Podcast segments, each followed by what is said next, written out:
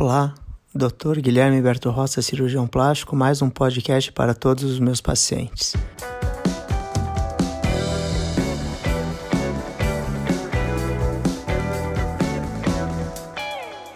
Mais uma questão que as pacientes têm colocado, que elas têm ouvido com muita frequência no meu consultório, sempre souberam da, da nossa preocupação não só com o atendimento, né, antes da cirurgia ou com os resultados da cirurgia, mas sim no atendimento do paciente como um ser humano integral que não vai ali somente para realizar uma cirurgia, ele está ali às vezes pedindo uma ajuda. A cirurgia plástica é só o início desse processo para ter uma vida melhor. Então, essa medicina integrativa que eu tanto falo, que envolve ciências de longevidade, hormonologia, propõe uma parceria minha, do médico, com o seu paciente para a manutenção da sua saúde. A gente coloca o paciente como o ator principal no processo da sua saúde.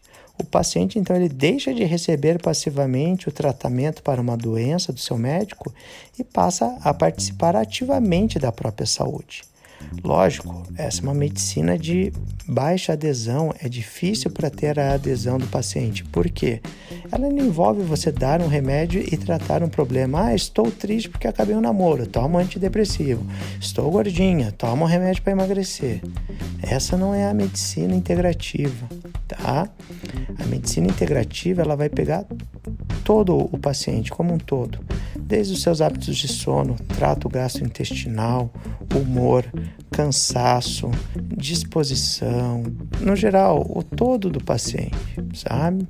E ao par que a gente começa a passar o paciente como um todo, contemplar todos os seus sistemas, né? Nervoso, humoral, endocrinológico, intestinal, a gente consegue trazer mais saúde para esse paciente e, ao mesmo tempo, evitar que doenças venham a se desenvolver, ok?